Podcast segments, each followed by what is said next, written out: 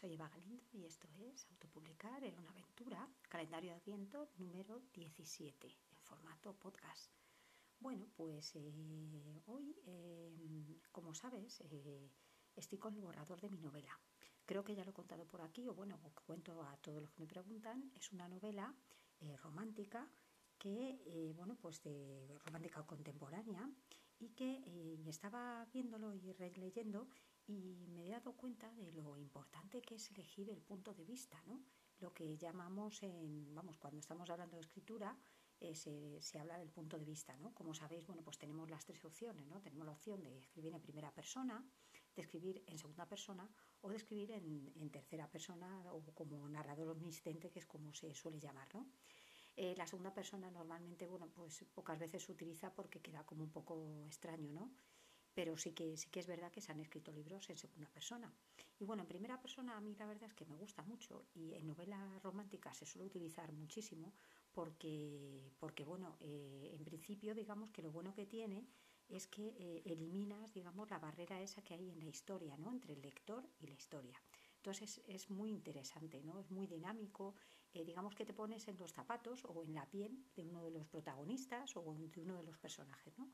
La idea, de todas formas, es que eh, yo me he dado cuenta, como os digo, leyendo esto, que de las cuatro eh, novelas que tengo en cajones, es decir, tengo unas cuatro después de la que tengo, me voy a meter con otras que, he guardado, he dejado descansar, y que, bueno, pues una de ellas sí que es en primera persona.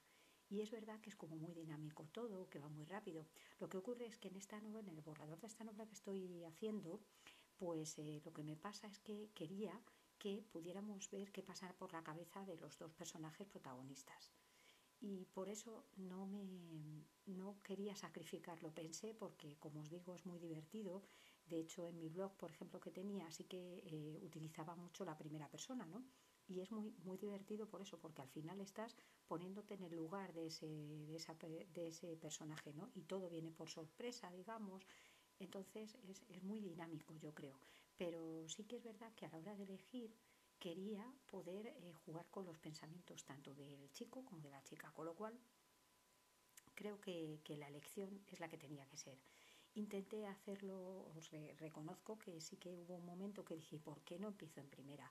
Porque cuando he empezado a, cuando empecé al principio ya tenía, como os digo, esbozada esta historia y cuando tenía esbozada esta historia tenía las otras cuatro que, que como os comento tengo ahí guardadas y, pensé que era, digo, bueno, ¿y por qué no la hago en primera persona también?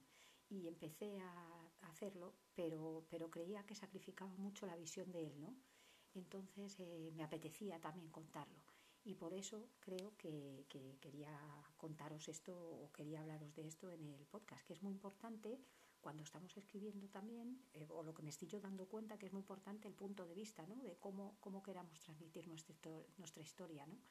Y, claro, eh, leía, por ejemplo, en el libro que tiene Brandon Sanderson, ese escritor tan prolífico de escritura fantástica, ¿no? de, que escribe novela fantástica, y, él contaba eso, ¿no? Que, que, el punto de vista normalmente en tercera persona omnisciente pues suele ser la mayoría o el 95% de las novelas, decía él, ¿no? Y porque en realidad lo que hace es que lo cuentas, es digamos, además habla de, bueno, este, este porcentaje digamos que se referiría a lo que se llama el omnisciente limitado, ¿no? Y es que lo coges desde un punto de vista de una cabeza, o sea, vas saltando de un lado a otro, de un pensamiento a los pensamientos de otro personaje, ¿no? Siempre en tercera persona.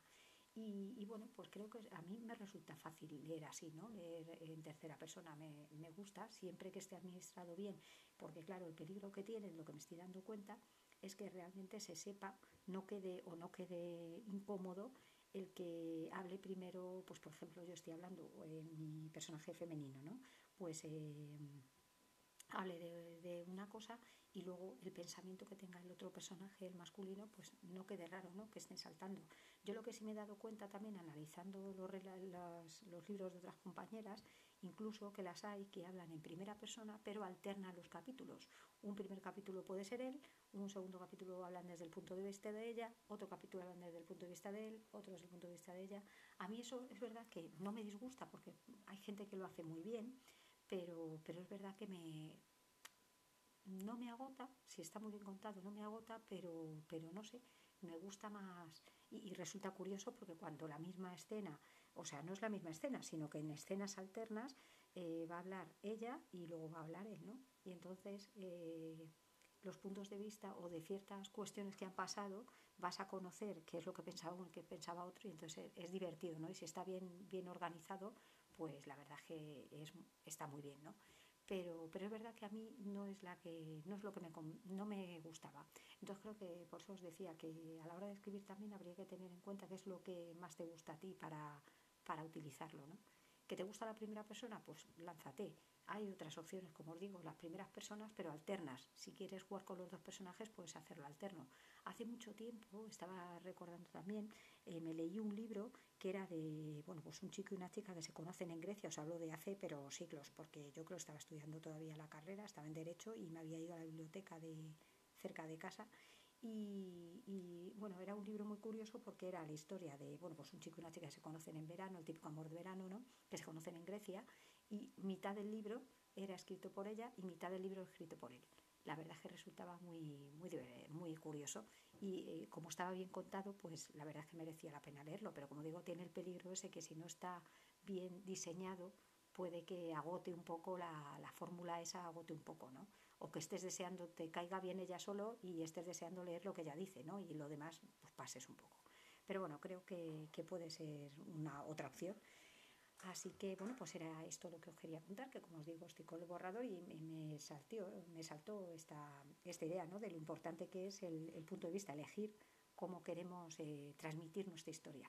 Así que si estás también escribiendo, pues piénsalo, piénsalo. Hay gente que he oído en algunas, en algunos Mm, podcast y tal, eh, las opiniones de algunos autores que han llegado a reescribir una historia en los dos sentidos, o sea, con la primera, por ejemplo, en primera persona y en tercera persona. A mí, claro, cuando llevas muchas palabras, pues lo veo un poco que, no sé, yo lo veo un poco, salvo que no te detestes cómo te ha quedado, creo que lo veo un poco exagerado, ¿no? A lo mejor escribir una parte, pues ya ves si te puede, si te puede casar mejor, ¿no? Pero, pero creo que es eso, al final es, es ver que si sacrificas lo que me pasaba a mí, que se sacrificaba la parte de él, pues no, no me parecía bonito, ¿no? Porque una de, las una de las, digamos que la trama o, todo lo que sucede requiere el que tengamos su punto de vista también, el de él, ¿no? Es, es importante saber cómo se siente, qué es lo que ve, ¿no? Y cómo, cómo reacciona ante, ante ciertas situaciones que se van a dar. Así que bueno, pues espero que os haya gustado, que os haga replantearos vuestras historias y que si no eres escritor pero que te gusta leer, pues veas que realmente se ha hecho un, se ha hecho un ejercicio de pensar, ¿no? Pensar en cómo te voy a contar esa historia. Así que bueno, pues nos vemos mañana en el número 18. Espero que tengáis un muy buen día y muy buena tarde. Besitos, cuidados, gracias por oír.